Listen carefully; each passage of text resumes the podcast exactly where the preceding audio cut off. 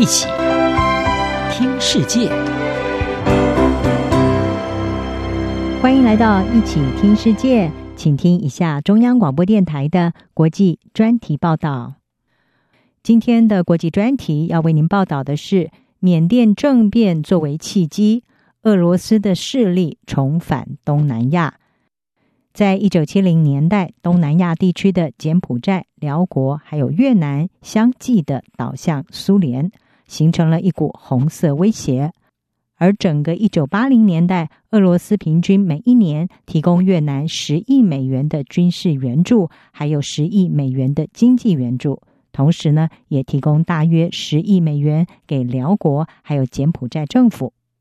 而这种大手笔的援助，曾经让苏联的财政相当的吃不消，所以在一九九零年的时候喊停了。专攻东南亚政治以及国防议题的美国国防大学教授阿布扎，他就在美国线上时事杂志《外交家》上面撰文指出，这些援助因为中央计划经济的没有效率，而大致是浪费了，而且这三个国家并不心存感谢。阿布扎认为，俄罗斯对东南亚地区的投资几乎可以说是一无所获，而中南半岛是莫斯科曾经投入大笔资金的黑洞，但是呢，它的影响力也立即消散了。不过，今年二月缅甸军事政变之后，俄罗斯重返东南亚，而且是一种强势的回归。北京或许也加入了莫斯科的行列，否决了联合国。谴责缅甸军方推翻民选政府的声明，但是俄罗斯却因此证明他们才是缅甸军方领袖敏昂莱所说的永远的朋友。马来西亚战略及国际研究所高级研究员拜恩斯，他在阿布达比国民报上面是撰文说，敏昂莱当然也感谢中国的支持，但是他并不希望太过依赖中国。而这有几个理由，其中包括中国会侵蚀缅甸的独立性。同时呢，中国事实上跟缅甸境内的一些少数民族武装团体是有关联的，而这些武装团体数十年来都在和缅甸政府军作战。另外一方面，俄罗斯提供的帮助没有任何干预的风险，也没有任何的附加条件。俄罗斯对支持缅甸军方而遭到的任何批评也不在意。因此，在三月份的缅甸军人节再度爆发军人暴力镇压示威群众的时候，俄罗斯国防部的副部长佛明他出席了缅甸首都奈比多的阅兵典礼，而且还公开表示，缅甸是俄罗斯可靠的盟友和战略伙伴。此外，敏昂莱在六月下旬访问莫斯科的时候，俄罗斯的国防部长肖伊古他也说：“我们将缅甸视为在东南亚和亚太地区。”经过时间考验的战略伙伴以及可靠盟友。经过时间考验这句话，没有人会联想到缅甸的民选领袖翁山苏姬，而是缅甸军事将领和俄罗斯军方之间的长期关系。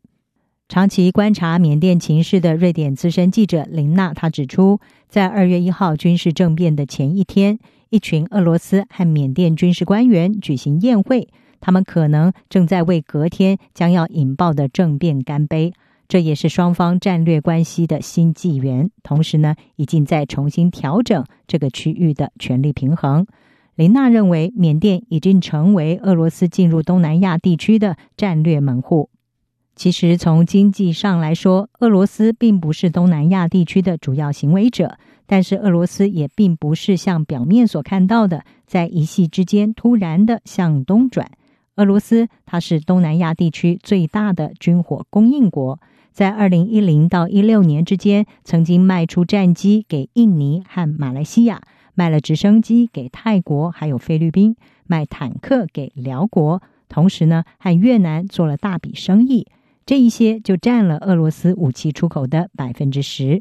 过去二十年来，缅甸百分之四十的军事采购都是仰赖俄罗斯。而莫斯科也肯定供应了缅甸将领为了维持对全国控制所需要的军事装备。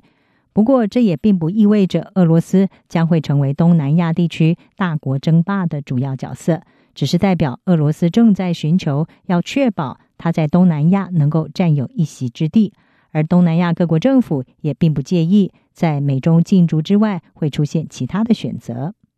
从一方面来说，俄罗斯和中国的亲密程度并不像两国领导人所表现出来的那样的深厚，何况两国的战略利益并不是始终一致。另一方面，俄罗斯在东南亚地区并没有主权主张，而在美国谴责民主和人权议题的时候，俄罗斯可以和东南亚国家一起表示反感。除此之外，在未来几年，俄罗斯推动穿越北极地区的北方海路在越来越可能实现的时候，俄罗斯会在亚太地区扮演更大的角色。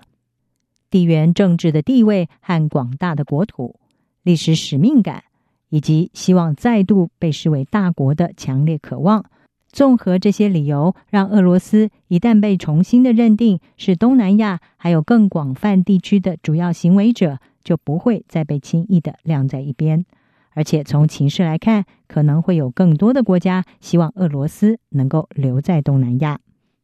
以上专题由央广编译黄启林撰稿，还静静播报。谢谢您的收听。